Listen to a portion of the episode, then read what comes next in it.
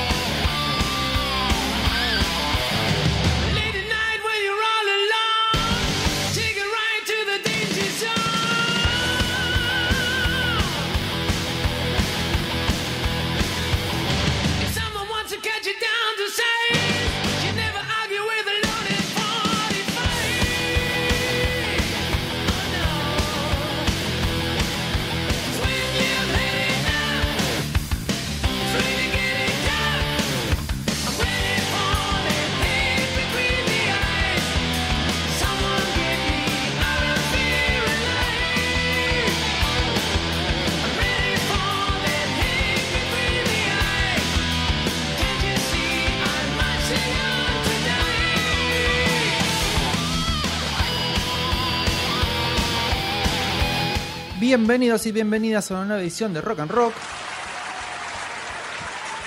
En el día de hoy tenemos la edición número 73 Muy bien. y seguimos sumando. Opa, opa. Nos vamos para arriba. No, eso es por vos. Te estás viniendo a buscar. No. Quien suena ahí es el querido Beto el Tácito, como lo decimos. el, el taci- tacita. Hoy ha caído en paracaidista Sí, me tiré Ya. así, de Ya. cabeza. Y abrió, abrió, ¿eh? y llegaste a mal. tiempo. Sorprendentemente. Y la otra voz linda que escuchan ahí es la querida Nancy Jaime. Ay, ¿qué tal? Buenas tardes. Tenemos al operador que está tirando su magia del otro lado. Está tirando mensajes, mensajes este, Sonoros. sonoros. Y se está estirando el bigote. Pero Hace- como, como buen villano, mira. hace un- ¿Viste? Sí. Da, da como un miedo. Eh, ¿viste? sí, Yo no sí, sé si la, complicado. si la sirena la sacó del bolso. Me parece que sí. En un ratito va a llegar Vicky Victoria aquí para acompañarnos. Y Está ahí fregando como loca. Pobrecito, hoy le tocó. Le tocó día de limpieza hoy. Bueno, en este programa hermoso también lo, van, lo pueden escuchar por Radio Usonia.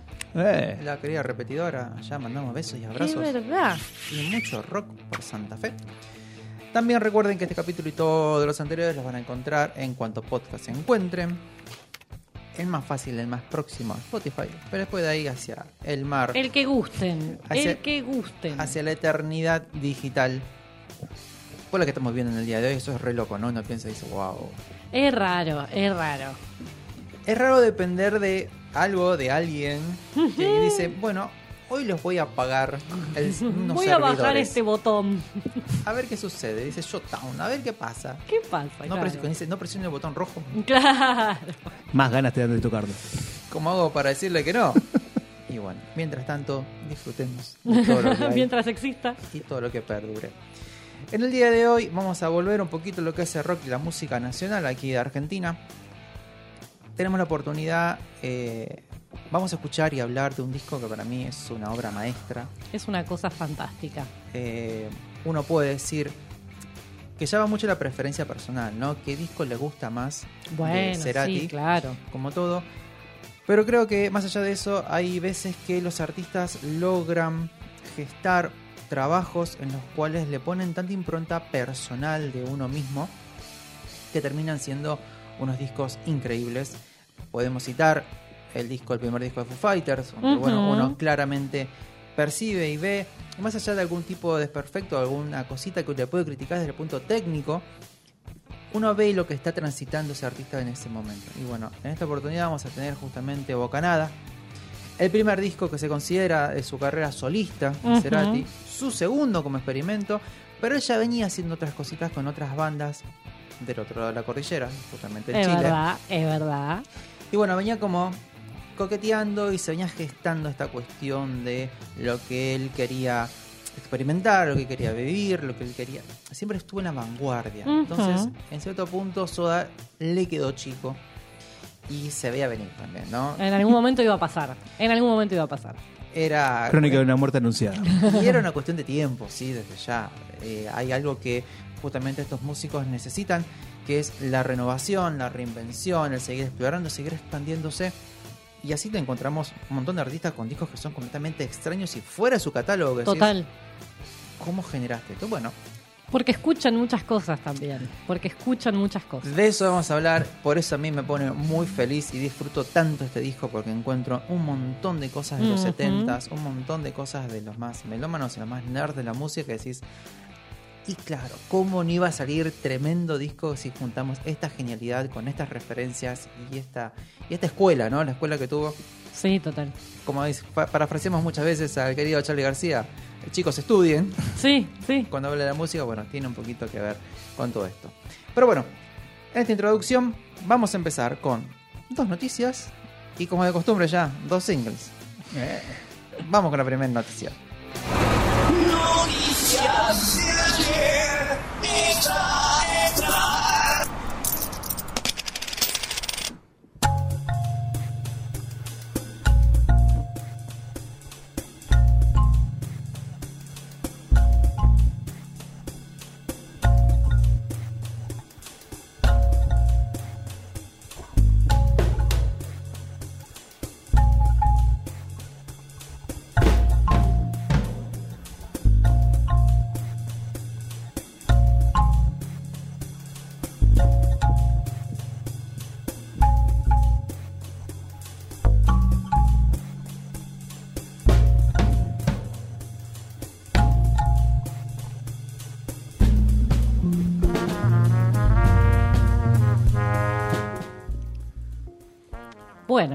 arrancamos tranqui, así como Bien yacero. bien, pero bien yacero. Estamos escuchando Barrio Lindo, que celebra sus 10 años de trayectoria presentando un disco llamado Espuma de Mar. Muy distinto a su trabajo anterior, Fulgor, de música folktrónica. Y ya nos damos cuenta con esto que estamos escuchando que no va por el mismo lado, me parece, No. ¿no? Luego de su gira de presentación anterior de Fulgor y tras una visita a Japón, Agustín Rivaldo, que es quien está detrás de Barrio Lindo, es músico, compositor y productor y empezó a transitar los terrenos del el jazz. A todo, el- a todo músico en algún momento le llega el jazz. Eh, a mí me pone muy feliz porque decís, bien, te animaste. A todos en algún momento les pasa, ¿no? A principios de 2020, Agustín alquiló un estudio en las afueras de Buenos Aires, invitando a sus amigos para darle vida a este proyecto. Y participaron entonces Nicolás Lapín en trompeta y batería, Federico Esteves en percusión, Mariana Itur en flauta y Alex Musatov en violín. Por su lado, Agustín se encargó de la guitarra, los sintes, el bajo y el piano. Tranqui, igual, ¿no? No hizo nada. Menudo grupete, fíjate. O sea, se trajo un montón de gente más, igual hizo un montón de cosas, es una locura. Eh, así que pegó este volantazo, de repente dejó sus orígenes donde combinaba el folclore latinoamericano, en su mayoría andino, con la electrónica y se pasó a este lado más percusivo, sinfónico y mezclando la electrónica también, porque por ahí hay sintetizadores metidos en el medio. Se escuchan y se sienten, pero bien, ¿viste? Es- es- Sí, aplicados a este proyecto, o sea, aplicados a este tipo de música, hacer esto. Es- Se nota eso y me parece que esa es la gracia de tener ese tipo de instrumentos. Son muy versátiles en realidad. Sí, la base del jazz, lo que te da justamente lo que tiene el jazz y el blues, que es un poquito más acotado, pero es esta cuestión de ir improvisando, mutando, cambiando. Es una base sobre que los músicos se pueden desplegar a gusto y placer. Claro, tal cual. Tal cual. Em, en cuanto a las influencias, lo que comentó es que lo principal es un grupo alemán-senegalés Fíjate dónde fue a buscar. ya está, llamado Mark en Ernestus. Mark Ernestus Daga Rhythm Force. Todo eso. Anotate ese nombre. Todo eso. Mark Ernestus Daga Rhythm Force y Haydn Orchestra del británico Joe Archison, que es mucho más simple de llegar hasta ahí. Pero bueno, o sea, lo mismo, ¿no? Búsqueda, escuchar cosas y cómo escuchar cosas hace que lo propio se modifique. Sí. Y también esta búsqueda de algo nuevo. La verdad que el disco está muy lindo, súper recomendado para que lo escuchen. Lo encuentren, lo subió directamente, también está en YouTube. Si lo quieren, está, está completito. Y es un viaje el que propone. Es un- esos son discos que te pones de fondo Tal cual. y los disfrutás porque tiene una, una riqueza compositiva, lo que son las melodías, las armonías, empieza a trabajar con contrapuntos y es como, es muy distinto a lo que, a lo que venimos escuchando y está bueno, ¿no? Estas apuestas, es decir, ya, de nuevo, 2020, fíjate lo que hizo est- esta, Encerrarnos esta un rato. pandemia, ¿no? Ha, ha generado y ha gestado muchísima música nueva. Sí, tal cual. Generó justamente esa introspección, es sacar cosas de adentro y también creo que in- incluso mirar un poco para el afuera en este caso. Eh, y bueno, el jazz siempre es un buen camino para poder improvisar. Y algo que a mí me resulta, obviamente no, no creo que sea el caso, pero a mí me hace pensar en Bosa también un poco este Sí. tema. Es Sí. como que está ahí como presente, me suena por ahí. Lo que pasa es que lo que tiene la voz justamente es la parte más latina. Y la voz ha, ha empatizado muy bien y, y se ha fusionado muy bien con el jazz. Sí. Porque tiene toda esa parte. Perdón, quizás el jazz pues ya ser un poquito más frío, más técnico. Pero la bossa te va a llevar a algo más de sangre, te va a llevar a algo más eh, cálido. Así que justamente te da Latinoamérica. No, lo siento justamente, me, por lo menos me hace sentir eso. No, Yo no, no- no sé identificarlo exactamente por qué, pero lo siento. ahí Porque eres latino, muchacho. Ah, vos decís. Es Qué bueno, que, eso. qué bueno que me avisaste. Menos mal. Toca ciertas fibras que por inherencia tenemos. Sucede, Entonces, sucede. va por ahí. Es lo lindo de la música, ¿no? Sí. Se siente más que otra cosa. Vamos a la siguiente. Mira cómo te cambio de rubro. Mira cómo te cambia.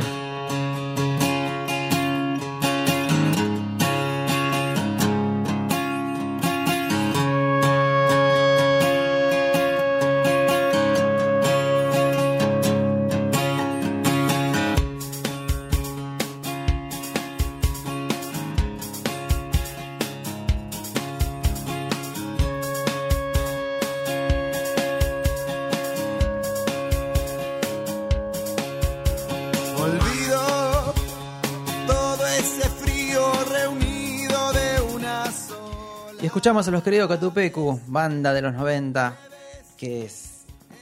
Lo lindo de todo esto es que vuelven los Catupecu. Eh, mirá. Notición, notición. Resulta que el año pasado nos hicieron el show de homenaje justamente para Gabriel Ruiz Díaz, para Gaby. Y creo que fue un buen momento para que Fernando empezara a decir, bueno, a partir de ahora creo que puedo cerrar esta etapa y empezar a hacer algo, eh, reinventar lo que es la banda y Catupecu y lo que fue, ¿no? Eh, él lo dice muchas veces, súper lejos de, de reemplazar, porque creo que Gaby lo que ha dejado justamente en la música y en la impronta de lo que fue Cotupecu, que es irreemplazable, porque fue un gran artista y un gran músico. Entonces uno cuando escucha el antes y el después dice, claro, y falta Gaby, sí, Mm. falta Gaby.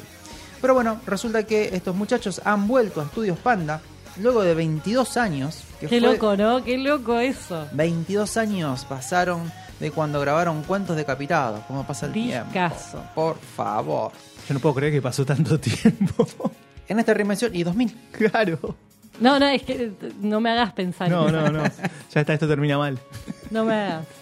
Bueno, en esta reinvención, los músicos que van a acompañar justamente a Fernando son. Va a tener dos baterías, Sí. ¿sí? que va a estar a cargo de Abril y Julie Gondel. Y el mu- multiinstrumentista, Tranqui, se trajo un nombre Victorinox, Ujú. que va a ser Charles Noguera. Muy bien, muy bien. Sí, es parte de la gente que justamente estuvo haciendo el show en el Quilmes, el show de, de Catupecu, y que iban cambiando de instrumentos, cambiando cosas, aparte de tener invitados en ese momento, pero ellos fueron los que le dieron forma a esta nueva versión de los temas de Catupecu existentes, ¿no? Obviamente, hasta ese momento, pero ya se formó una banda. Ya se formó una banda en ese momento. Es el famoso, bueno, vamos, toquemos y vemos qué pasa. Vemos qué pasa y bueno, parece que la pasaron bien. Vemos cómo nos sentimos. Bueno, recordemos ahí que eh, Fernando tenía su banda Bantra, su proyecto, Claro. que quedó ahí como suspendido en el tiempo. Y todos estamos esperando, la realidad todos estamos esperando algo que hiciera nuevo o una nueva propuesta. Típico, Fernando hacía algo. Sí, el tipo quieto no se quedó nunca, pero creo que nada, justamente na- nada se pudo comparar a lo que fue Catupecu en cuanto a las otras cosas que estuvo haciendo. Es que la tragedia de Gaby también fue un golpe a la música, fue un golpe al rock nacional, fue durísimo, me acuerdo en su momento. Sí, Y aparte estaba en su mejor momento, Cotopeco estaba creciendo a lo loco. estaba fuerte, estaba pegándola por todos lados. Y bueno, lamentablemente sucedió ese accidente. Bueno, parece que el nuevo disco se va a llamar Y se detuvo el tiempo. Y bueno, Fíjate vos. 22 años Claro. pasaron, no se detuvo nada, decirle. Fíjate vos. que 20 años no es nada, dijo. Claro. Y anuncian que se están preparando un show para eh, volver justamente a Estadio Obras y lo van a llamar El Regreso al Templo de Rock.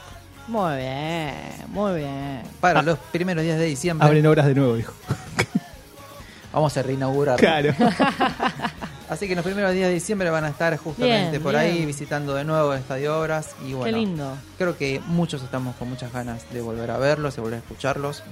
Son re lindos temas para escuchar en vivo, Sí. aparte de los temas de Catupecu. Son muy hiteros. Tienen como una cosa para estar ahí, saltar un poco. Está bueno, está bueno. Tienen potencia. Sí, tienen, tienen una potencia. Bien, Aparte, toda abril de nuevo en batería es algo fantástico. Sí. Es algo absolutamente fantástico de ver.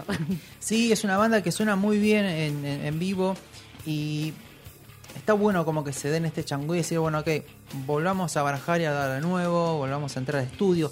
Que para los músicos es muy importante el hecho de decir, che, entremos a estudio, eh, una cosa es hacer un par de temas sueltos y no, no, sentémonos a laburar. vamos a hacer eh, mínimo un EP. Claro. Mínimo saquemos cuatro o cinco temas. Y eso, eh, porque ayuda mucho a lo que es la cohesión de los músicos. Así, bueno, Total. ok, vamos a darle forma, vamos a, a ver qué es lo que tenemos. Bueno, el desafío, ¿no? De hacer algo nuevo. Sí, sí, sí, sí, con toda la historia que ya poseen y el tiempo en el medio, ¿no? Ese, ese tiempo que no se detuvo. eh, por ahí tiene que ver un poco también con esto, ¿no? Con, con ese reencuentro y con cómo haya- hayan sentido eso, porque posta, dejar de tocar tanto tiempo con otra gente y de repente volver a tratar de armar eso, esa cohesión, ese, esa comunicación interna, debe ser un mambo. Sí, justamente terminar el duelo y terminar de cerrar. Yo creo que el año pasado han logrado dar ese cierre eh, emocional y, y mental Claro. a, a todo lo vivido. Decir, bueno, que la vida sigue, hay que seguir para adelante y la carrera también. Entonces, eh, apostamos y bueno, eh, quizás lo vayamos a ver, ¿quién te dice? Nunca es mala, ¿eh? Por ahí este nuevo rumbo puede ser, eh, no te digo que mejor, pero bueno, va a ser... Distinto, sí, seguramente. Distinto, todo, todo lo que ha hecho eh, Fernando aparte es muy querido en el ambiente, Sí, entonces sí, yo lo creo quiere que todo el mundo. eh, es, es cuando te das cuenta que son músicos así tan tan tan queridos y tan tan renombrados, ¿no? Entre sus pares, siempre salen cosas buenas, así que vamos vamos a apostar por ahí. Y bueno, como dije, que he traído dos singles, vamos con el Como primero. siempre. Una buena canción para cantar, a ver.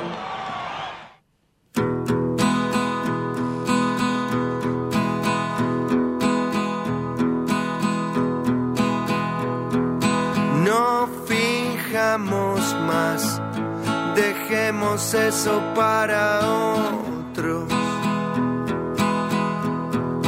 Yo no soy normal y es eso lo que te hace bien. Ya estoy por llegar, parezco caminar y corro. Esa voz la tenemos, la conocemos, ¿no? Es reconocible, es fácilmente reconocible. Tiene un timbre de voz.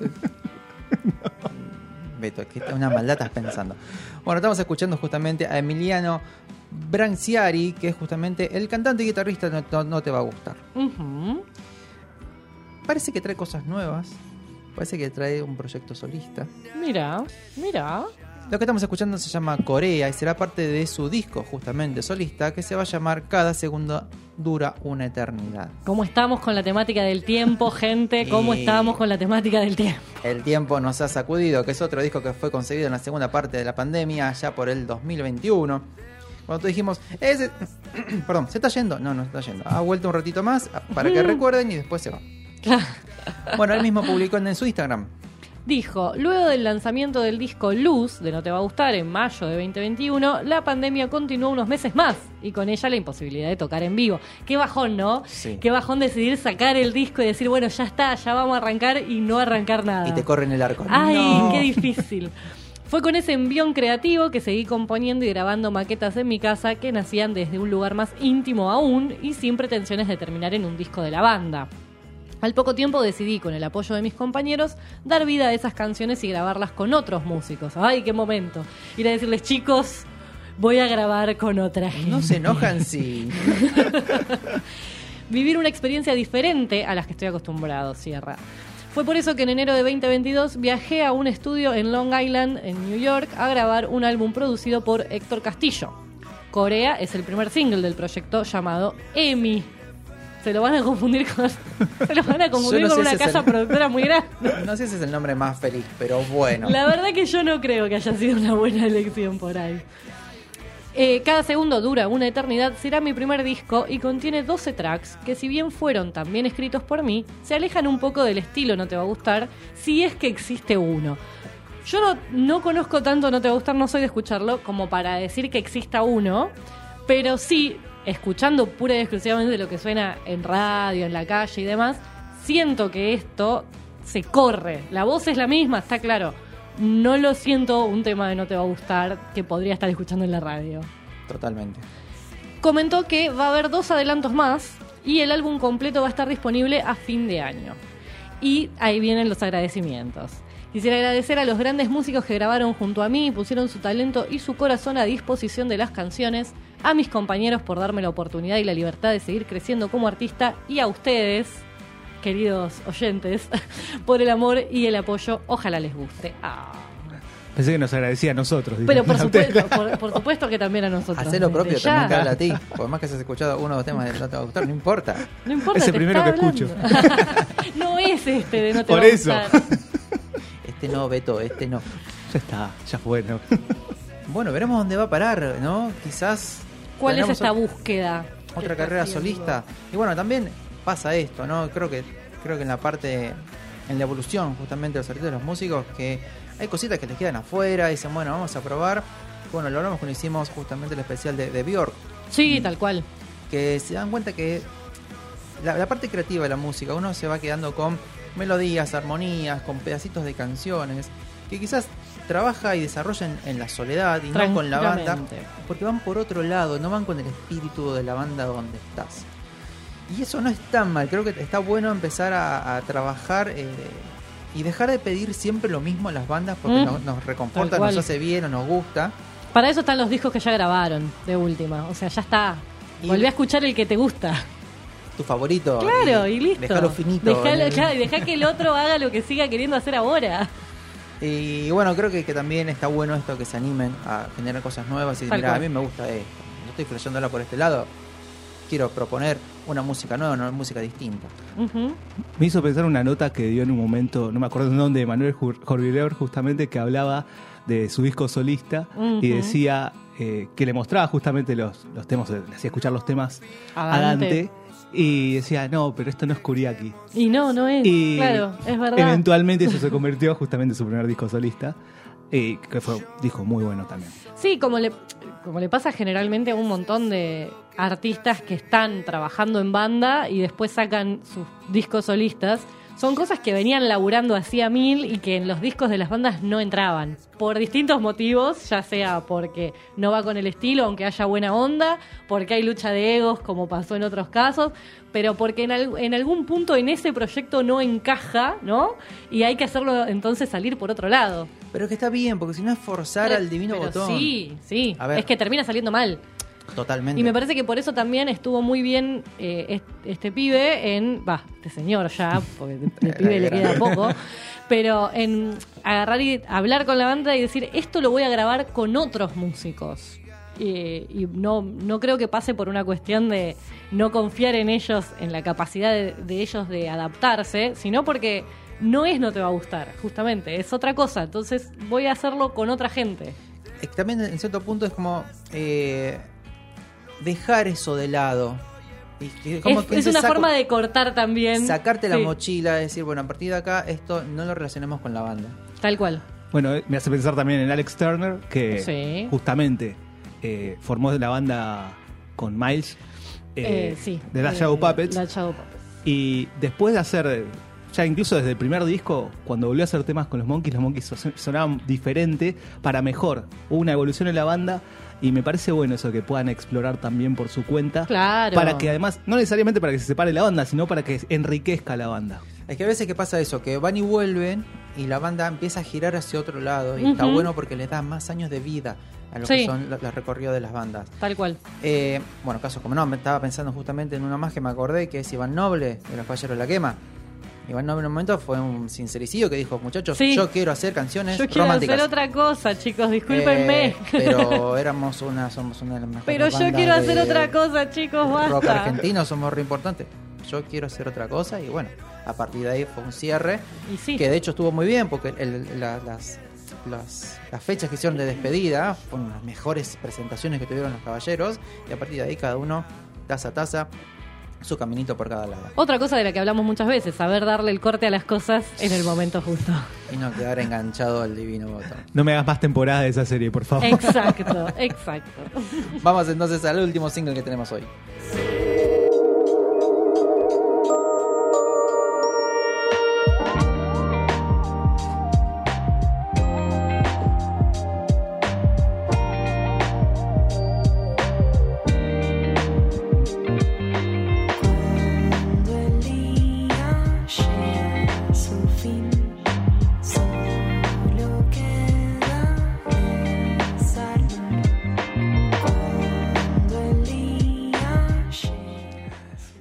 Esto que acabamos de escuchar, bueno, el fragmento que acabamos de escuchar, es eh, La Visión, el nuevo single de Penny Peligro, que yo no la tenía, pero me está gustando en este momento. Sabía. El nombre es fantástico, Penny Sí, Peligro. claro. Me parece muy bueno. Y no te hace pensar en los autos locos. Ah, igual vos sos más joven. No, no, yo no.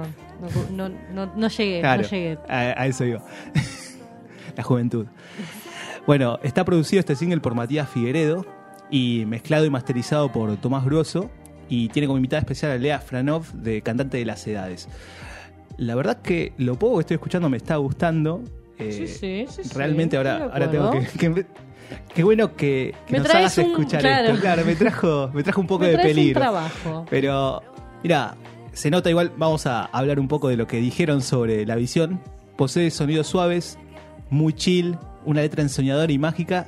El leitmotiv es la añoranza mezclada con la certeza de pronto concretar el encuentro ansiado. Ah, bueno. Me encantó, ya está. Fantástico. Recompré. Compré por el single, mirá qué fácil que soy, pero me gustó. Y bueno, la misma Penny en su Instagram escribió también: Siempre es bueno tener bruji amigas dispuestas a hacer pijamadas ritual para traer a un ser amado. No, esto es fantástico. Ya Esto es está, me encantó. fantástico. Le compré el single, todo el concepto. Tráigame el, el moño de- directamente. Que me lo llevo puesto. Sí, olvídate. Sabía que les iba a gustar. Lo encontré así buscando ahí, surfeando un poquito por el indie y dije, ¿qué, qué es esto? ¿Qué es esto que salió Play. acá? Oh, qué interesante. Mirá cómo, cómo fluye, mirá con qué lindo que Me suena. gusta, me gusta. Tiene un fluir re lindo. Tiene clima, tiene atmósfera, tiene esta cuestión de es medio melancólico, pero no. Entonces sí. dije, che, vamos a darle una oportunidad. Es- esa voz también bastante etérea, ¿viste? Como canta, dije. Sí, sabes que cuando arranca tiene algo muy también de Juana, de Juana Molina, ¿viste? Uy, la eh, forma, Entonces por eso me gustó. la Ahora- forma de cantar tiene algo ahí muy, muy juanesco también. Sí. Sí. Así que bueno, vamos a escuchar lo que queda de la canción y ya en unos minutitos empezamos con este hermosísimo disco. Discaso. Por favor. Una siesta en el túnel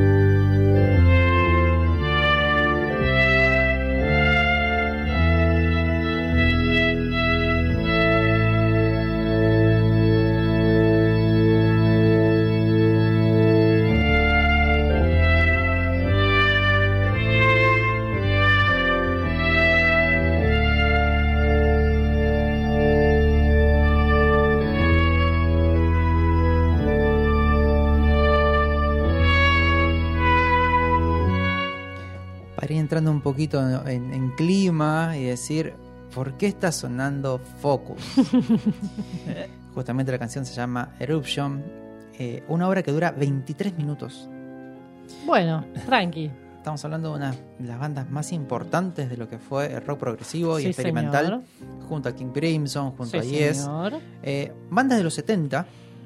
Una banda que cuando tengo ganas de, de decir necesito algo que me cambie completamente lo que estoy escuchando, lo que estoy haciendo, Focus, disco entero. Porque tiene unos cambios, unas cosas súper re locas. ¿Y por Es qué verdad, empezamos es con verdad. esto? Porque justamente hay un sample que tomó el querido. Gustavo Cerati para darle vida a una de sus canciones. Y eso empieza a ampliar un poquito esta cuestión de verlas y, y entender las referencias y las influencias y a dónde iba a buscar Gustavo música para hacer algo nuevo. Y ahí tenemos un ejemplo de lo que cambia Focus de un segundo al otro. Súper eh, ecléptica, una banda que tiene, si quieren aprender y, y- y entender lo que son justamente las armonías y las escalas, Focus. Es una de las bandas donde más claro se ve, es un power trio, tenemos un teclado, tenemos un clarinetista, Sí, creo que es la única banda que conozco que tiene como emblema un clarinetista. Es como algo fantástico. y ese sonido. Bueno, resulta que Gustavo empezaba a buscar en esta búsqueda de los sonidos para su nuevo álbum. Hay una nota muy linda, muy linda en La Nación, larga, larga, del año de Jopo que encontré por ahí revolviendo, eh, donde cuenta un poquito esta exploración. No digo La Nación porque está justamente con lo que es Rolling Stone de acá de. Argentina, que no tenemos una Rolling Stone per se como hay otras ediciones afuera en la otra parte del mundo. Bueno, justamente eh, cuenta un poquito, en estos años él ya venía de esa experiencia de Amor Amarillo en el 93, Claro. pero todavía estaba en Soda. Sí, sí, sí. O sea, Soda termina por eh, separarse oficialmente ¿sí? Gracias totales. en el último concierto allá por el 97. Claro. Pero Gustavo ya venía de a poquito buscando, pidiendo pista, como quien dice. Con O haciendo sonidos. cositas paralelas, ¿no? Sí. Incluido Amor Amarillo. Él, él mismo lo considera como esta cosa de esta primera exper- experimentación en paralelo. Hasta él mismo lo dice, que es, fue, fue como súper espontáneo y medio caprichoso Amor Amarillo y salió, que es, un par de temas que están buenísimos, pero todavía tiene cosas de soda. Claro, claro. Está mucho más Por eso puede ser que mucha gente piensa que Bocaná es el primer disco solista de Cerati. Es que sí, es el primero que sale post soda y él mismo lo consideraba en algún punto Claro. su primer disco. Es el primer disco propio, se podría Claro, decir. o el primer disco de su carrera Eh. solista. Hay una canción, un boceto que tiene por ahí, que se llama Pulsar, que es lo que, donde empieza a encontrar un poquito estos sonidos y lo que él quería. Ujú. Cerati lo que tuvo fue que siempre quiso estar a la vanguardia y en el momento que apareció el boom de lo que es la electrónica, fines de los 90, comienzos de los 2000, junto a Leo García, por ejemplo, que estaba por ahí, y también eh, Flavio Cheto, que eran como los que estaban experimentando con la música y lo que se podía hacer. Co- La estaban como diciendo, wow, mirá qué bueno se puede utilizar un fragmento de, de- de, de- de una canción, de un sample, y son unos segundos que toman, y a partir de ahí armar una- un tema nuevo. Se dejaba de fondo, se dejaba lupeando, y se empezaba a trabajar con esa canción, se empezaba a dar. Gustavo también lo que tenía esta cuestión de que empezó a salir por lo que es toda la movida de lo que era la parte del under, de la electrónica de Buenos Aires, y empezaba a hablar con músicos. Algo que cuenta que me pareció súper súper lindo, ¿no? Que decían, a ver, tenía 39 años, estaba grande. Se, se relacionaba y hablaba con jóvenes que estaban justamente en toda esta movida nueva de la música electrónica y les preguntaba, che, ¿cómo hiciste esto? Che, ¿cómo hiciste el otro? ¿Dónde conseguiste esto? Claro. Ah, ¿tomaste la canción entera? ¿Tomaste el track entero? ¿Tomaste este sonido? Y muy activo. Y ya le vamos a ir contando un poquito cómo iba desarrollando este álbum. Que les pedía asistencia o les pedía, che, ¿qué opinas? Y todos decían, pero pará. Sos Cerati, ¿cómo me vas a preguntar qué es lo que, lo que tengo que hacer o, o cómo está el tema? Está perfecto. Le decía, no, bueno, esta participación activa. Lo que está sonando ahora de fondo justamente es Portishead, Glory Box, una gran banda, una gran banda, que tiene estos climas. Acaba de sonar un pedazo de un tema de Cerati, justamente porque es uno de los samples que, que la agarró. Por eso hicimos justamente el cambio. Bueno, bueno, justamente lo que es el Portishead que estamos escuchando ahora sí de fondo, el clima. Banda que podemos hablar de esas bandas fundamentales de lo que fue el trip hop, el house. Una banda que te baja automáticamente los decibeles y te lleva a una profundidad que a muchos quizás les puede llegar a molestar, pero es profunda, es más oscura, es más melancólica, automáticamente vas a bajar las luces. La propuesta es otro, es el famoso down tempo. Ujú. ¿no? Bajamos esa voz que está por ahí es como, y genera este, este efecto como que aparece y desaparece, y está y no está. Me hace mover lentamente de un lado hacia el otro. Es un, Claro, el es un balanceo. Claro, estoy el, eh, swaying. Es un pequeño balanceo. Exactamente, es lo lindo que tiene justamente esta banda, que por este entonces tenía dos discos ya. Portishead ya tenía dos discos. Discazos los dos. sí, sí, sí, sí, sí. Entonces, bueno, todo esto estaba en esa olla en la cual estaba el querido Cerati con su cuchara de madera revolviendo, diciendo de acá De acá algo va a salir y va a estar bueno. va a salir una magia sonora increíble. Y bueno, explorando todos estos, estos sonidos y estas músicas, es como cuando le damos play al primer tema nos encontramos, por ejemplo, con Tabú.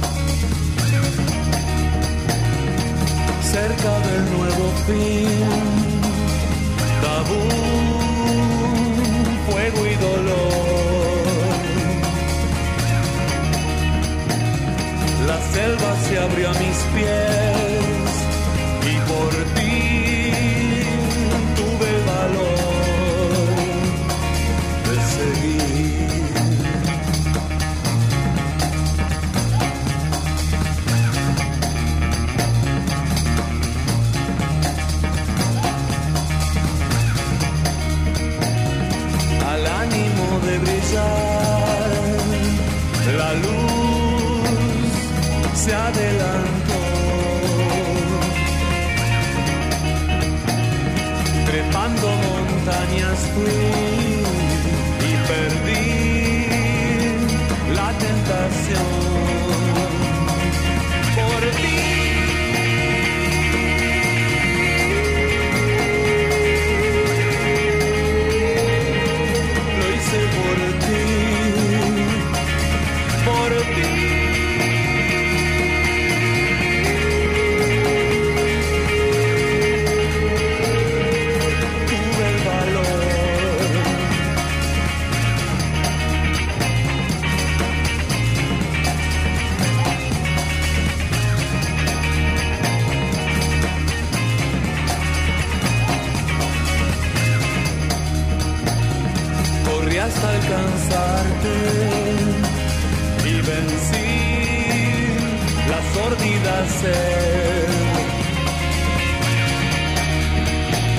En la alquimia salvaje de tus labios,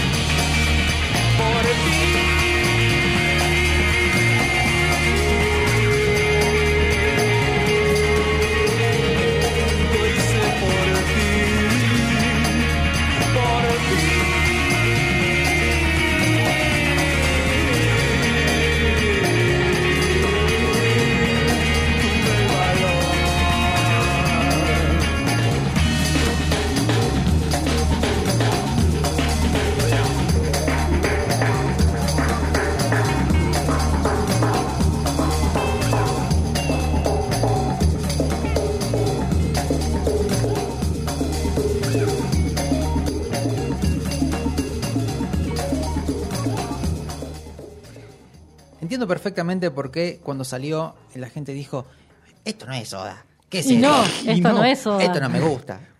Por favor, sáquese el tacho de la cabeza. Por suerte no es soda. Soda es otra cosa. Tranquilo, Claro, señor. Soda ya pasó, tenés un montón de discos, andá y escuchá el que te guste, no rompa Es huevo. Un disco que no me canso de oír. Tiene una, una complejidad y una cantidad Sí. de mezclas. Tal cual, es- tal cual. Está tan trabajado.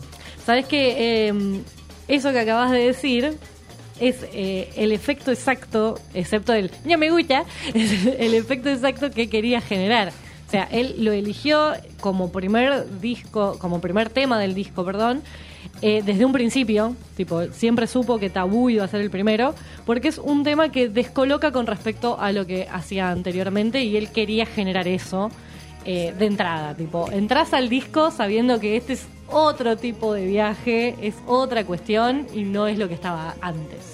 Es que así ya planteándolo con este primer tema, te, te das cuenta de que crea un ambiente, justamente lo que estabas hablando, crea ambiente este tema. A mí Sí. lo que me, me da también es como una reminiscencia tribal, no sé cómo... Sí, Tal re- cual. Todo. Por momentos siento que el bajo es un bombo que está ahí. como- Sí, es que tiene eso, tiene esas Sí, vocecitas, es tiene estas cosas. Eh, Está muy bien construido. Gustavo tenía algo muy lindo que era su capacidad de describir y de adjetivar, que me parece fantástica. Y encontré algunas notas en donde habló tema por tema, un poco describiendo cada uno cuando estaba por sacar el disco. Y de Tabú lo que dijo es: música latina desaforada con un country heroico, con una de las guitarras más despojadas que grabé. Así lo, así lo presentaba. Poquito. Vos sabés que en el Yaite, que, porque algo que tenía esa, eso que era majestuoso Cerati, era esos yaites de guitarra que quedaban como en su momento preciso y justo. Y uno empieza a encontrar después cositas en otras bandas, qué sé yo, los babasónicos, en un momento encontramos Bueno, es- sí. esas, esas- esos sonidos de, de guitarras eléctricas eh, sin efecto, peladas, pero que en el contexto es precisamente Es lo necesario, claro, para acompañar. necesitaba la canción era eso, no, no, no más. Bueno, a partir de acá empezamos a descubrir a un Gustavo que cambia su forma de cantar. Hay un Sí. término que se llama croner, crooner, sería, Kruner, sí. que es una forma de cantar muy particular y que uno dice, pero ¿cómo? Necesito ejemplos, o sea, eh, eh, ¿cómo me doy cuenta? Bueno, una forma que tenía de cantar Ella Fitzgerald, Ah, Con razón. Peggy Lee, Sarah Vaughan, Sí, Tony Bennett, Ah, sí. Bing Crosby claro. y el gran Frank Sinatra. Ay, pará. ¿Cuál es la, Para que Beto se siente mal. Me palpita el corazón. Para que... Le, le subieron las palpitaciones. ¿Qué es lo que pasa? Es una, una forma de cantar en la cual se, es una propuesta más suave, no se proyecta tanto la voz, ¿sí? Tiene esta cuestión de relato, susurro, te va contando, va desplegando, pero no necesita moverse en una gran amplitud de notas, ¿sí? O sea, tiene una gran amplitud eh, vocal, pero no, no te hace un recorrido de o- tres octavas, ponerle. Claro. no, no, no, no va tanto, y tampoco en el volumen. Mantiene un volumen parejo. Entonces uno va disfrutando, ya la propuesta es otra. No te aturde ni te aletarga, es justamente va en función del ambiente que te decía antes. Es una propuesta claramente de funk, de jazz, de trip hop Sí, y de tal cual. Este todo eso. Es eso, Ujú. con electrónica, que es una maravilla. Vamos con el segundo, vamos a escuchar Engaña.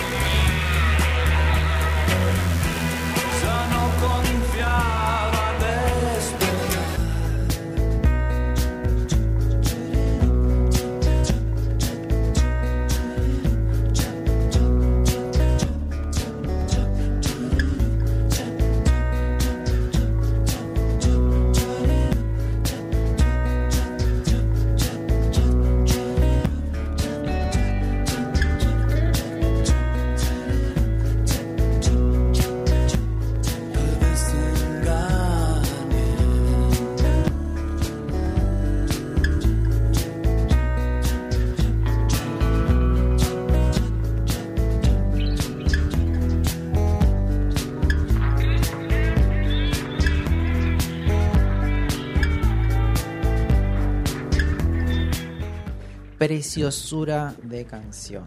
Tiene una melodía, unos arpegios. La voz de Leo García haciendo los coros de fondo, que tiene el tono preciso que necesitaba la canción. Soñé estar aquí. Y no recuerdo despertar. Creo que también es uno de los discos en, el cual- en los cuales empezamos a- a compartir. Porque creo que Gustavo lo que tiene es justamente la cuestión de compartirte lo que está viviendo, lo que está pasando. Y tiene una lírica, es una es poesía. fantástico. Bueno, a ver, fanático de la lectura de Borges. Sí, Quieras o no, y Algo tiene que algo va, algo va a pasar. Algo ¿no? se ve. te acomoda un poco las Eh. ideas y las decís distinto. Sí, totalmente.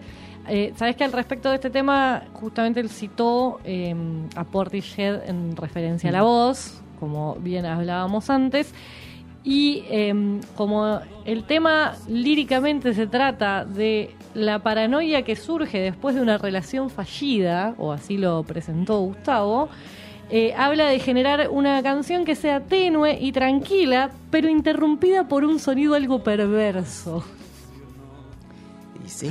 Y entonces me pareció tan justo, ¿no? Porque tiene eso, es como se va manteniendo en un lugar muy tranquilo, qué sé yo, y de repente entra el recuerdo del mar y es como otro mambo Sí. en ese momento. Aparte también la búsqueda y, y la búsqueda y cómo lo encontró, ¿no? Porque tiene esta genialidad que es el sonido, ¿no? Un sonido como un bass que se genera, Sí, ¿no? Como, sí, como un zumbido medio molesto, pero no desentona.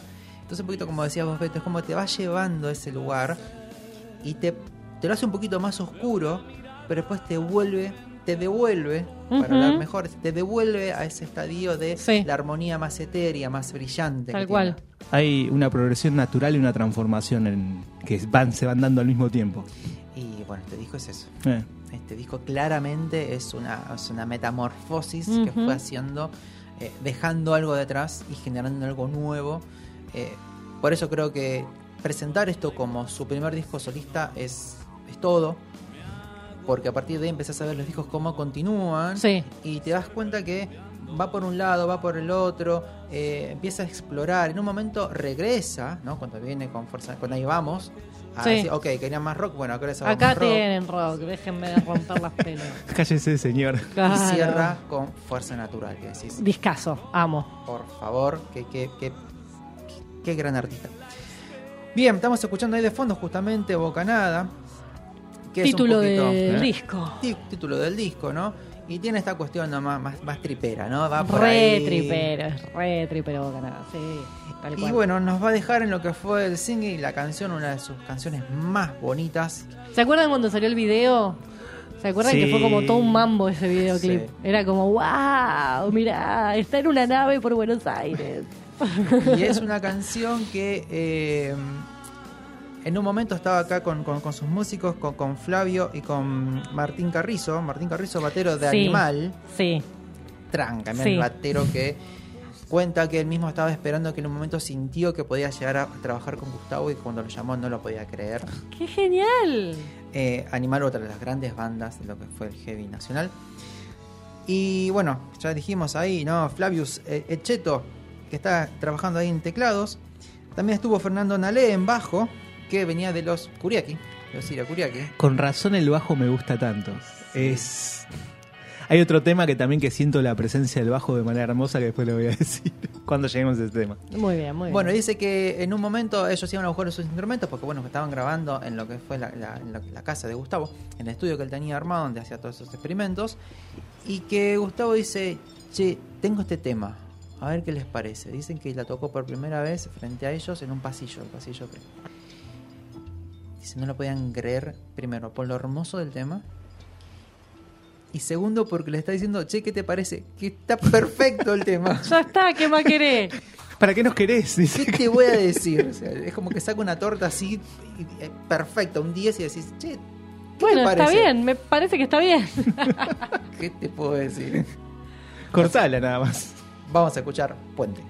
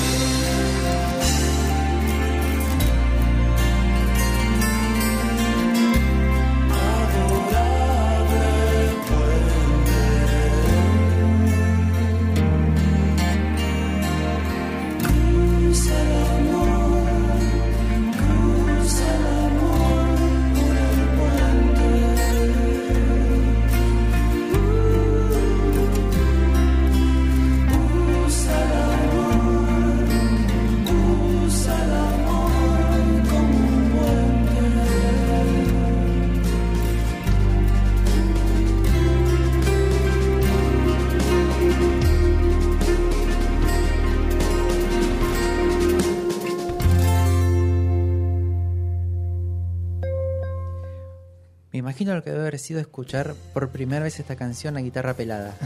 Qué loco, ¿no? Como que qué, viaje, qué viaje. Aparte de ya, creo que después vino justamente su obra sinfónica y demás. Yo creo que por acá empieza a manifestarse un poquito esta necesidad de una progresión de lo que es.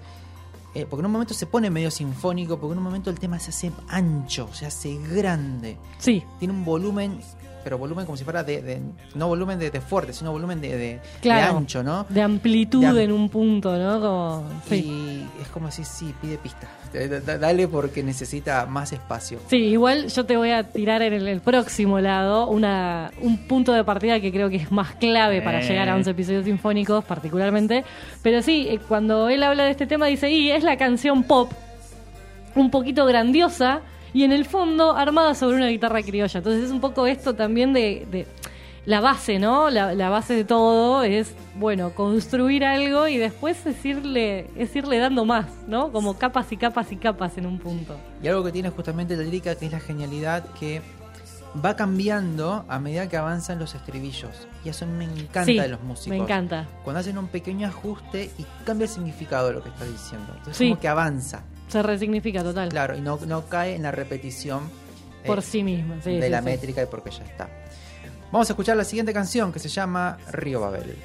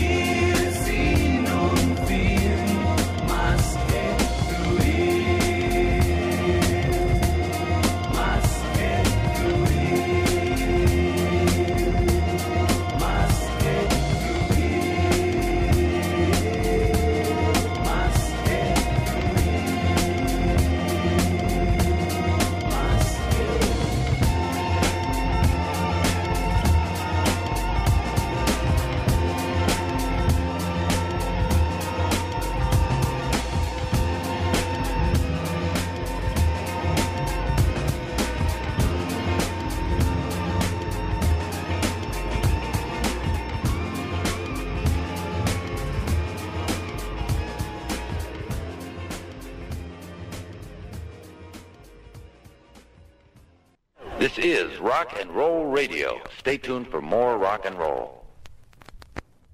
The first thing you do when you start a band is talk about your influences. That's how you figure out what kind of band you want to be. So, who do you like?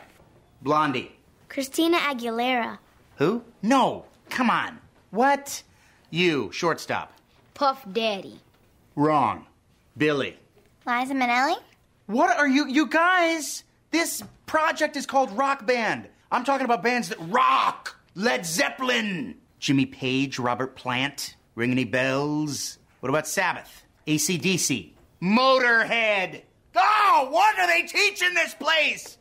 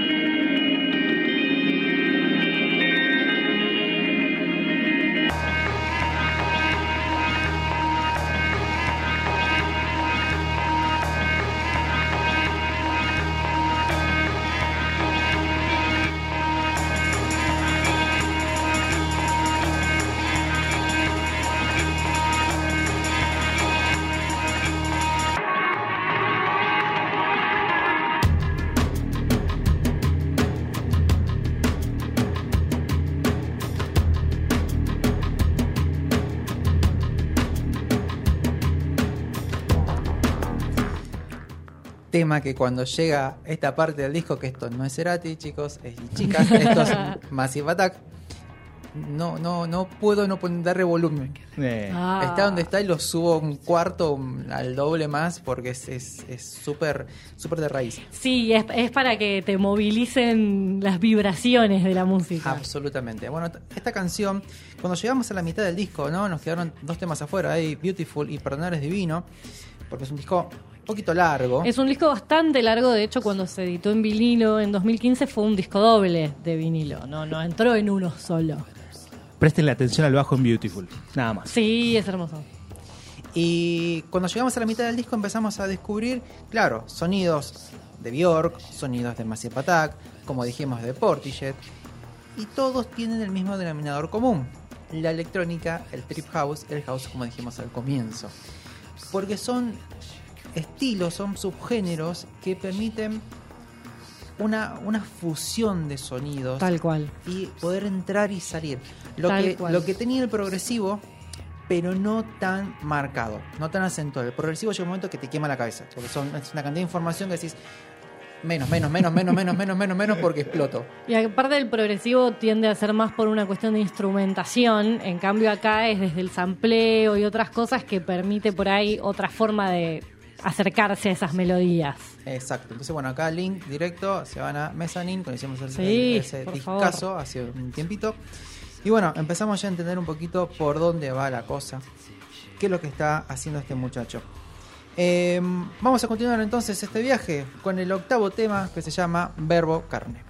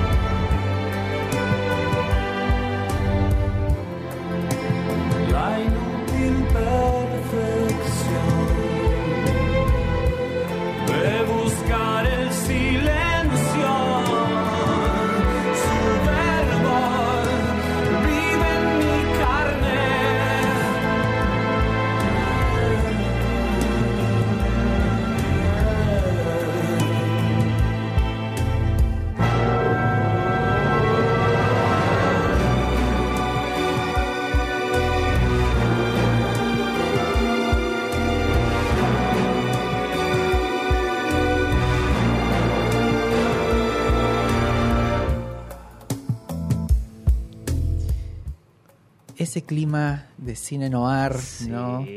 Súper eh, oscuro, hermoso, lindo, sin prisa. Me encantan las canciones cuando no corren, no tienen esa sensación de urgencia. Como pasa en la serie y en las películas, cuando se va desenvolviendo sin esa necesidad del, de- del golpe, del sacudón, de- del- del- de la- del- del apuro. Tal cual. Sabes que en, en este tema se dio un gustazo para él, que fue ir a grabarlo justamente a nada más y nada menos que en los estudios de Abbey Road. Em, donde pasaron los Beatles. Donde no pasó nada, donde Floyd. antes no pasó nada. Pasaron ¿no? carajitos nada más, sí. Pequeñitos, que- bandas desconocidas.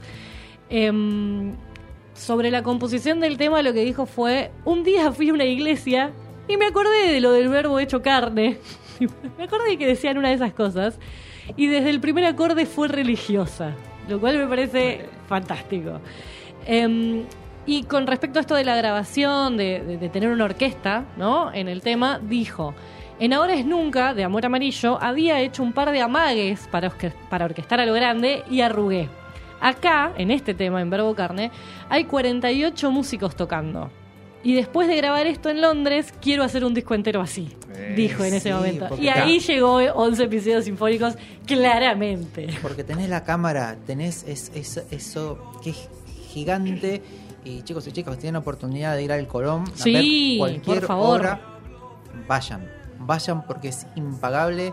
Es lindo vivir la experiencia y ver cómo conviven tantos músicos en una Tal obra cual. y cómo la música te termina envolviendo. Tal cual. Este es mi tema favorito del disco, así lo digo directamente.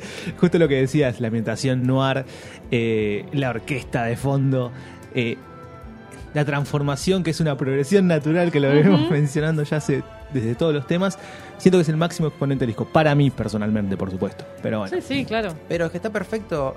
Justamente hablamos hace un ratito esta cuestión de que a mí me pasa que las canciones de este disco son favoritas en un momento y en Claro. un tiempo. Después pasó, lo vuelvo a Podés escuchar. irlas cambiando. podés- ahora me toca esta, ahora me toca esta. Y son otras. Lo mismo que la experiencia que también charlamos fuera del aire mientras escuchamos las canciones.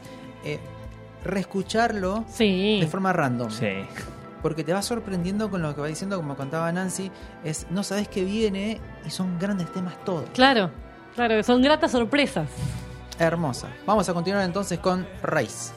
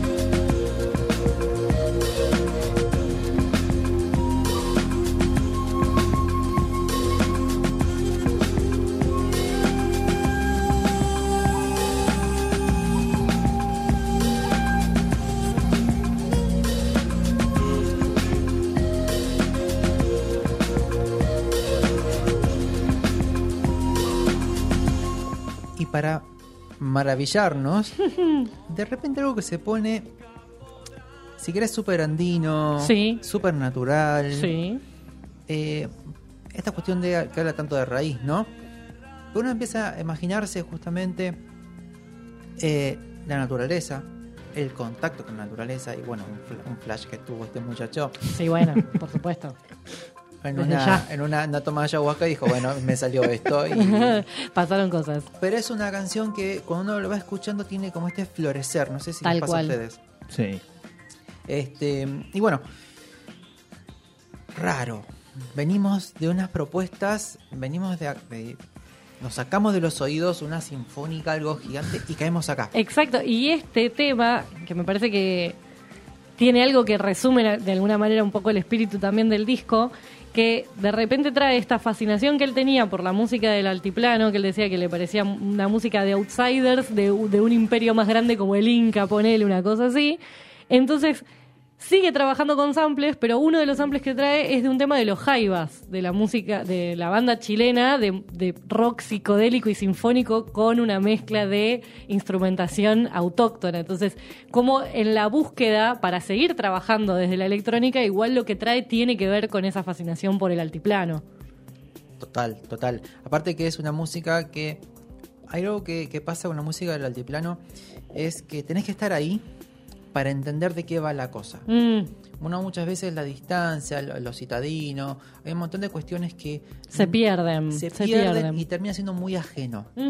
Pero cuando estás en el lugar y estás viviendo eso di- diario y ves cómo lo vive la gente, cómo lo transmite y cómo te llega esa cultura, cuando te permea, decís, ah, esto está buenísimo, porque descubrís ritmos, Sí. descubrís melodías, que en su simpleza tiene una complejidad y mucho que contar. incluso cómo funcionan los instrumentos en ese entorno y no solamente en una grabación o en cualquier lado, también tiene que ver, está, o sea, e- está ahí, todo ese espacio está también ahí. Sí.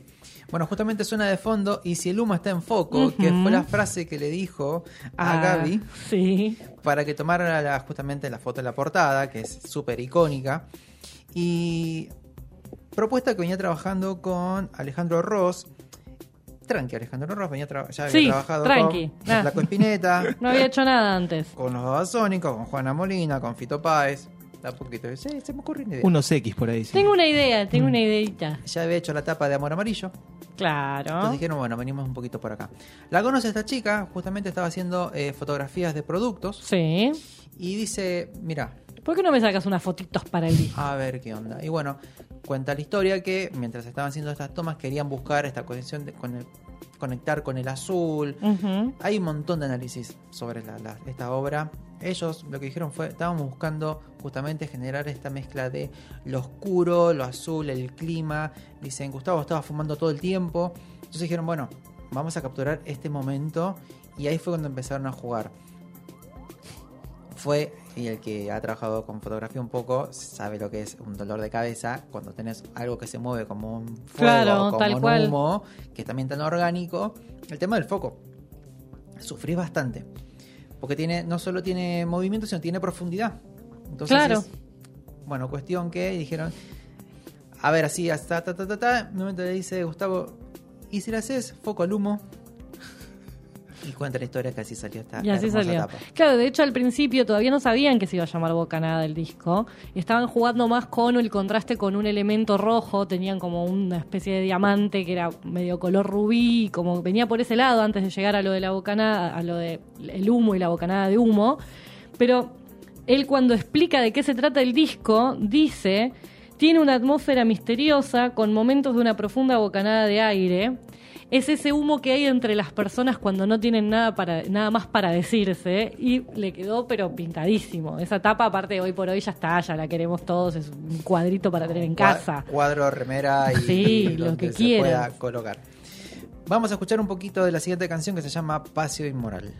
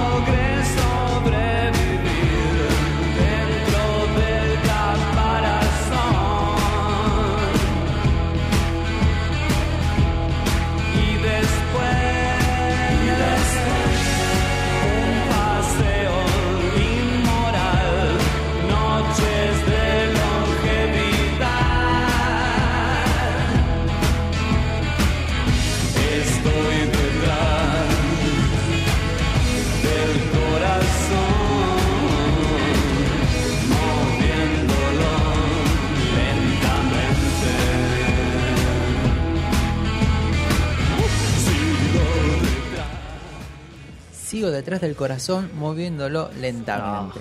Con la voz de Gustavo Cerati, ¿no? Porque. Y grate una frase. Y te mueve cosas. Tema más popero es un tema que podemos encontrar más desperdigado en sus obras, en sus discos. Bueno, sabes que es uno de esos temas que él en realidad ya tenía compuesto de antes y no había funcionado en Soda. No le encontraban la vuelta y dice, acá sí me despaché con hacer un rock and roll y chau, más por el lado del glam, el techno y el rock, y ahí le encontré la forma. Es que tiene ese sonido de techno que Es no deja de ser electrónico sí. con lo que está haciendo. Y, pero vos fíjate los matices que tiene, ¿no? Y está to- todo dentro de la misma obra, porque uno cuando empieza a, a escuchar y a leer las letras, tiene toda una, una coerción y tiene Sí. todo un concepto trabajado detrás. Es como Tal cual. distintos momentos. A esta canción después le continúan aquí y ahora en dos versiones que serán como una Dos canción que es- partes, en realidad, sí. Exacto, que se continúan, que es los primeros tres minutos y después. Yo creo que acá, cuando les cada vez que lo escucho, Sí, está el corazón conceptual del disco para sí, mí tal cual. está en estos dos temas. Sí, Cuando uno dice, bueno, vamos a la fuente, vamos al núcleo que está haciendo que todo esto gire. De hecho, hay una frase re linda que encontré. De todo lo que fui leyendo, encontré términos como un Frankenstein. No, No. no, es. no. Un collage. eh, Un poquito más, asemejar. un poquito más.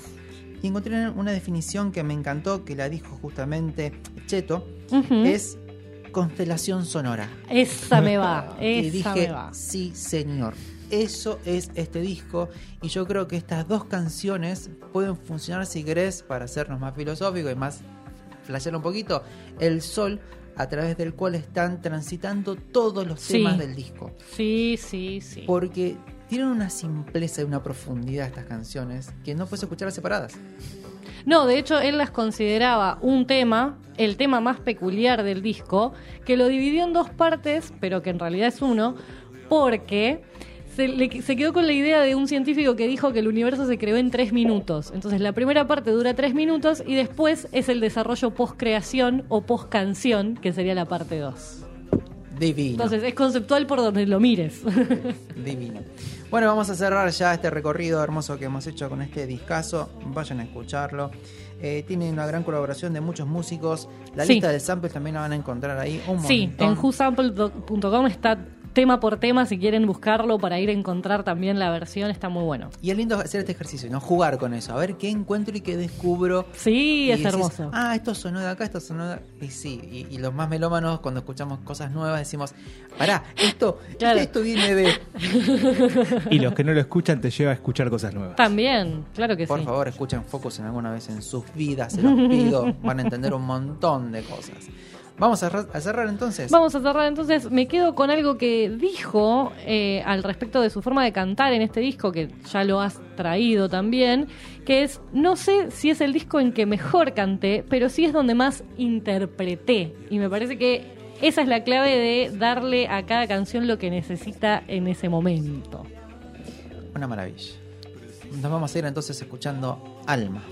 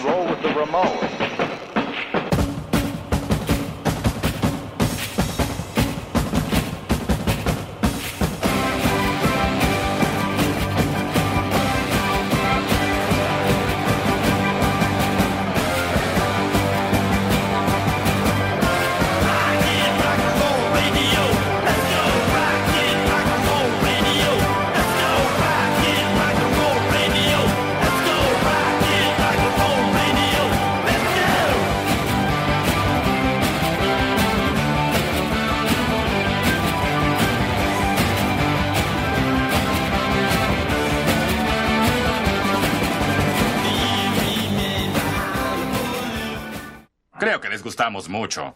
Mande matar a los Rolling Stones. Señor, ellos no son. Obedezca.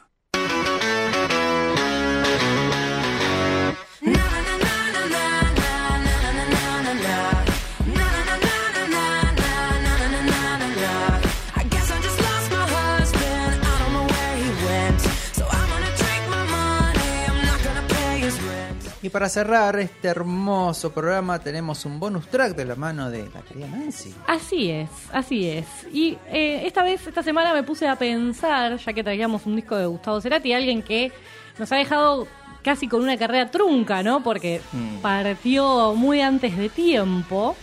Eh, me quedé pensando entonces en las últimas grabaciones que han hecho grandes artistas antes de dejarnos de partir a hacer música, vaya uno a saber en dónde. Y eh, me focalicé en este caso, porque obviamente de eso hay para hacer dulce, lógicamente, porque todo, pues, tenemos un montón de gente que ya nos ha dejado. Hacen fila. Así, claro, tenemos un montón. Así que eh, me focalicé en algunos de los miembros del Club de los 27, vamos Ah. a decir, que comparten justamente esta particularidad de haberse ido, digamos, medio antes de tiempo o en el medio de estar haciendo cosas, ¿no? Gustavo estaba en el medio de una gira de Fuerza Natural eh, cuando tuvo su, su accidente y los del Club de los 27 tenían 27 años y estaban en el medio de hacer música y de demás. Entonces me puse a buscar un poco esto. ¿Cuál fue, cuál es hoy por hoy el último registro grabado, ¿no? De algunos de estos músicos y traje algunos de esos ejemplos. Interesante. Vamos entonces con el primero.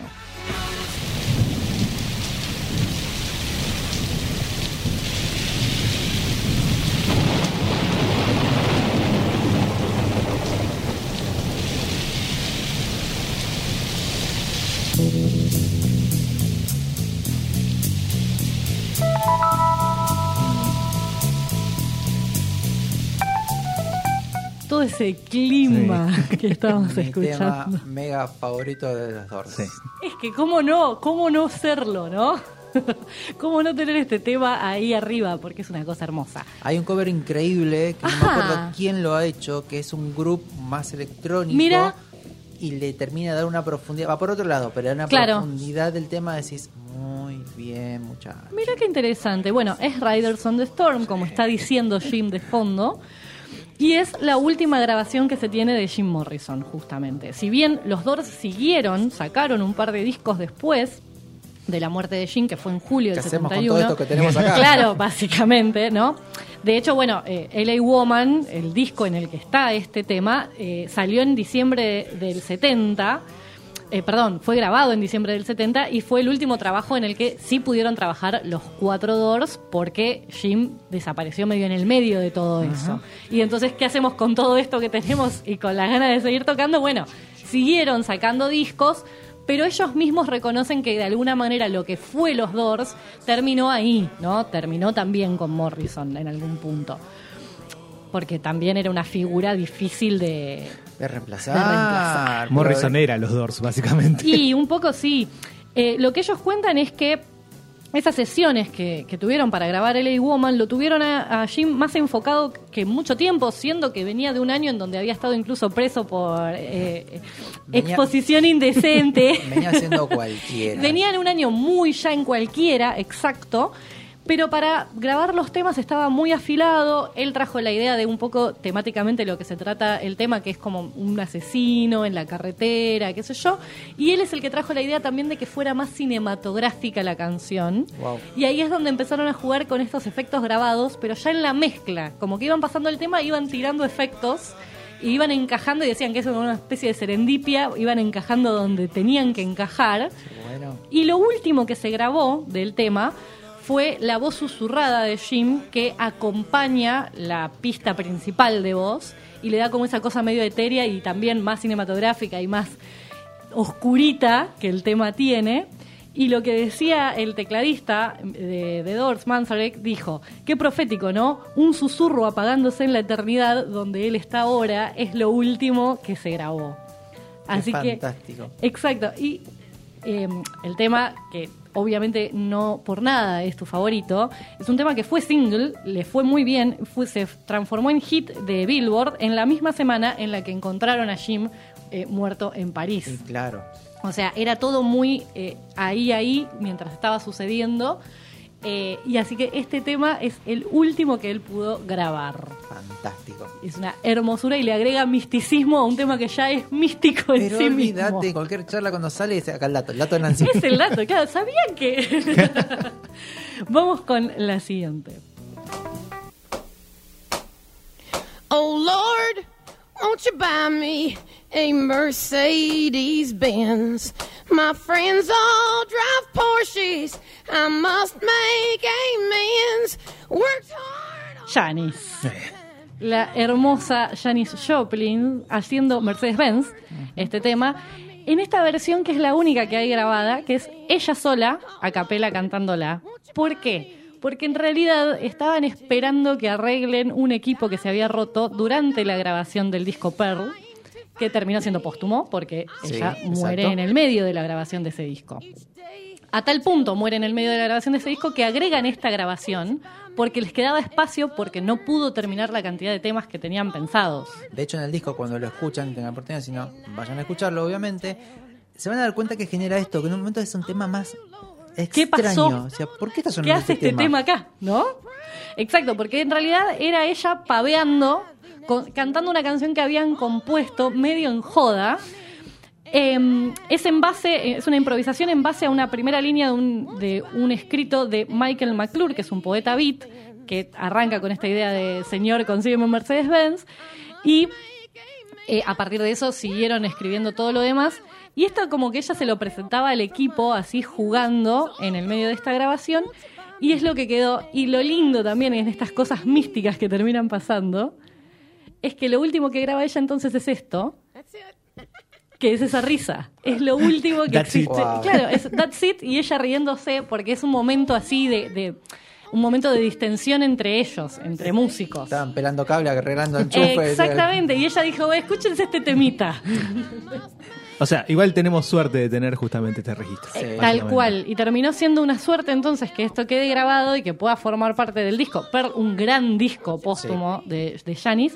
Creo que es la obra cumbre, te digo. Más allá Totalmente. de que después no haya tenido más, pero uno como cuando empieza a escuchar los discos de, de Janis, empieza a ver esta escalada. Como que van aumentando Sí. en lo que es cali- calidad, Tal sonoridad cual. y composición. Tal cual. Hasta Pearl, que es un discazo. Sí, y imagínate qué sorpresiva fue la muerte de Janis, que este tema fue grabado solamente tres días antes de que la encuentren muerta el 4 de octubre del 70. Toda una conspiranoia detrás. Bueno, sí, sí, sí. Súper interesante. Ya otro día podemos traer la conspiranoia específicamente porque es muy interesante. Me agrada, me agrada, Tal ¿eh? cual. Eh, vamos con el tercero.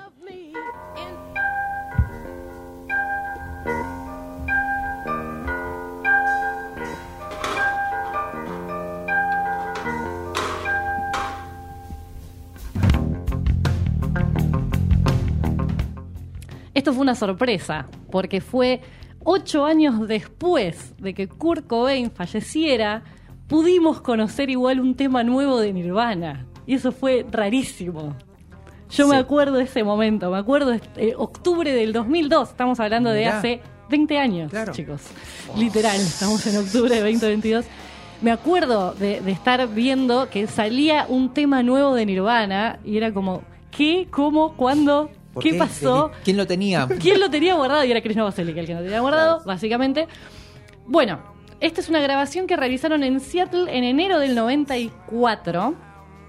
Básicamente era un fin en el que se juntaron a grabar, pero no con intenciones de un disco nuevo, de nada. Era Kurt había pedido que quería grabar antes de volver a salir de gira. Estaban como en un hiato ahí en el, en el medio y alquilaron un estudio de Seattle por tres días. Los primeros dos días Kurt no aparece. Entonces Chris y mm, este Dave se Dave. ponen a tocar un poco, se ponen a jugar ahí y de ahí salen, escuchate esto porque es fuertísimo, Big Me y February Stars que terminarían estando en el primer disco de los Foo. De esas dos sesiones nacen esos temas. Claro, es que de hecho ellos cuando empezaban eh, ensayaban mucho, entonces Sí. zapaban también muchísimo. Exacto. Porque Kurt antes de rapar por todos lados era un enfermo de ensayar, ensayar, ensayar, ensayar, ensayar Era hasta muy dominar intenso. los instrumentos y bueno, eso los llevó a, los tres eran grandísimos músicos. Sí, por supuesto. El tercer día aparece Kurt Cobain, cual Jesús resucitado, y eh, dice, bueno, ¿qué querés grabar? ¿Qué sé yo? Y dice, che, ¿y si grabamos el tema que usamos para la prueba de sonido. Y este tema resulta que lo venían usando cuando probaban sonido antes de los shows, lo habían desarrollado como ahí, entre ellos, y hicieron esta grabación. No es que salió necesariamente de una, pero sí fue una grabación tranqui, de pocas tomas, qué sé yo. Y terminaron de grabarlo, lo guardaron ahí en un casetito de, de Chris Novoselic y se fueron para Europa porque tenían tour. Después de eso, eso fue en enero, abril fallece Kurt. Em, la grabación queda guardada, la, la tiene Chris Novoselic por mucho tiempo, hasta que deciden justamente sacar este box set que se llamaba solamente Nirvana e incluirla ahí como una, un extra, una cosita nueva, y ahí tuvimos por primera vez acceso a los demás a la última grabación que hizo Kurt Cobain antes de fallecer. Es que también después de la muerte de Kurt Cobain se armó todo un tole, Alto tole tole legal, tole, exactamente. porque también No lo otra pudieron compró sacar. y muchísimo mucho bardo legal, Muchísimo, muchísimo, muchísimo bardo. Así que recién en 2002, ocho años después de que se fuera de este mundo, lo tuvimos por primera vez a este temita ahí. Por último, qué loco, eh, justamente esta cuestión de que es el tema para probar sonido. Sí. Porque me imagino debe ser un infierno para el sonidista. Tratar eh, de a- acomodar algo con ese tema. ecualizar, no, ecualizar a Nirvana en A vivo. Nirvana, a Nirvana en general, sí, no, olvídate, un desastre. Pero bueno, este entonces era ese tema que usaban para eh, probar sonido y que fue la última grabación del Kurt. Fantástico. Vamos con la cuarta.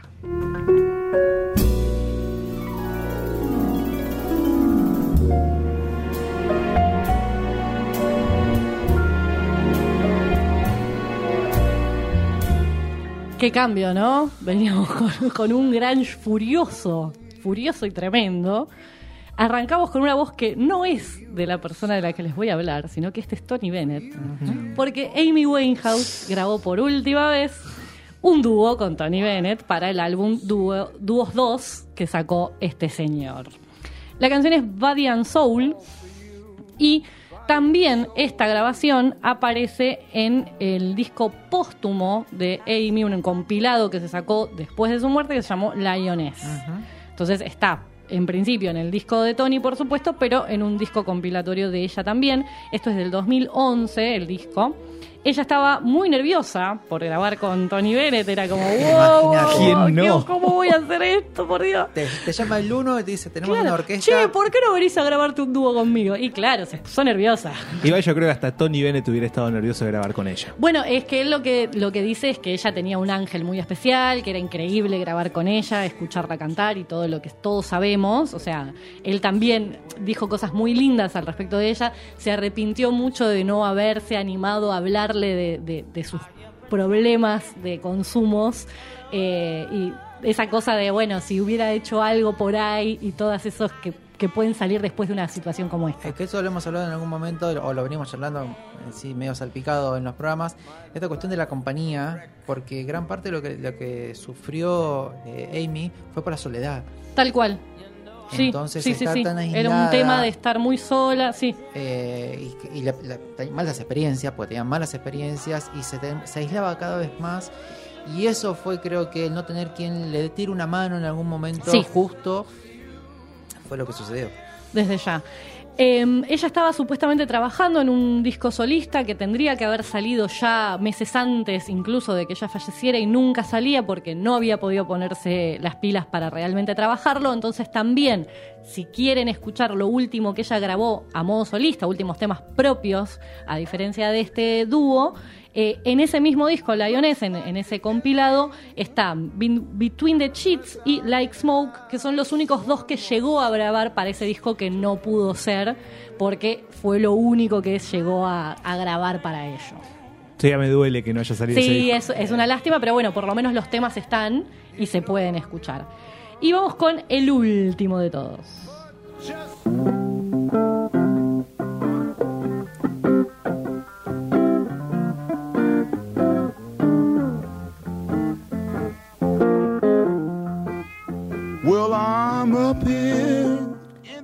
Ya esa onda, esa voz. Otro infierno para los in- ingenieros de sonido. Debe haber sido una locura trabajar con este tipo. ¿Cómo ¿no? registramos a este muchacho? No, no nos dan los, los fierros para hacerlo. Tal cual. Bueno, Jimi Hendrix, eh, Belly Button Window es el tema. Y irónicamente, si se quiere, el último tema que Jimi Hendrix graba a fines de agosto del 70 es una canción sobre el comienzo de la vida. Es una canción sobre un fetito que está viendo el mundo a través de una ventanita en el pupo de su mamá, básicamente. Qué lindo. Quién sabe, ahora por ahí está viendo un horizonte mucho mayor. Eh, ¿Quién sabe, no? ¿Quién sabe? Eh, parece que estaba inspirado en el hecho de que Mitch Mitchell, su baterista, estaba ahí nomás de ser padre y con esa fascinación por la idea de esta nueva vida y tomando también un poco de sus propios recuerdos y algunas cosas ahí ya no tan lindas de, la infancia que vivió, escribió esta canción con esta idea de ser ese, es medio, arranca con una frase muy Homero, otro hermoso día en el útero, ¿no? Como yo acá dando vueltas en este, en este espacio, en este útero y viendo el mundo desde esta ventanita, ¿no? Este, y se trata de una canción totalmente distinta a lo que él estaba a punto de atravesar, sino que era justamente el empezar a vivir. Y muy, muy poquito antes de que lamentablemente Jimmy también nos deje de manera muy rápida, eh, tenemos esta canción que fue la última también, o sea, se puso como último tema de su último disco, eh, esta última canción que grabó. Qué maravilla, qué maravilla. Hoy me quería hacer llorar esta mujer. ¿te Sí, das también, me gusta ¿Te das hacerlo. cuenta? Me gusta lastimarlos. Te tocó esa fibra. Sí, sí, sí. Tocarle con- fibras Ey, sensibles. Con Amy, Amy. Amy te mató. Amy me mató y bueno, Jimmy también. Sí, no se puede, dale. El violín más pequeño del mundo. Está allá, está por allá. Muy bien, vamos a cerrar que no nos queda más tiempo. Gracias, querida Nancy. Por favor. Por esa magia. Cuánta sabiduría ha Ay, desplegado en todo esta acá, mesa. ¿viste? En ese pequeño cuerpo. Gracias, querido Beto, por haber aprendido tanto lo que enseñó Nancy. Es verdad, yo vengo a aprender. Mira, es la, creo que es la única manera que me puede enseñar algo, Nancy. En realidad hay que, hay que sostener tu atención. Eso es lo que Ese es un problema. Y es un problema. es el un gran problema. desafío de difícil. nuestras vidas. querido. Gracias, querido operador. Y a la saludos a la querida Viquita que está ahí, que me Tirando cosas, está tirando cosas eh, por la mesa, está haciendo lío. Mientras come. Sí, tiene, tiene comida ahí, la compu, hace trabaja, pone cara de interesante. Y bueno, y que también un abrazo al querido Nahuel, que lo tenemos de otro lado, que siempre está por ahí escuchando. Siempre. Nos vamos, esto ha sido todo por el día de hoy, un hermoso programa. Recuerde que lo tienen ahí ya en Spotify y en cuanto podcast encuentren. Nos encontramos en siete días con... Nadie sabe qué. Mentira, ya sabes. Nah, chicas, chicas, vamos con chicas, Siempre. vamos a traer chicas porque es momento de chicas que roquean. Queridos y queridas, recuerden cuidarse y cuidar al que tienen al lado, ver el lado más brillante de la vida. Cuidarse mucho, lindo fin de semana. Fin de semanita largo. Oh. Y vamos que ya sí está entrando ya la estamos, ya primavera. estamos terminando el añito. Gracias por todo y chao.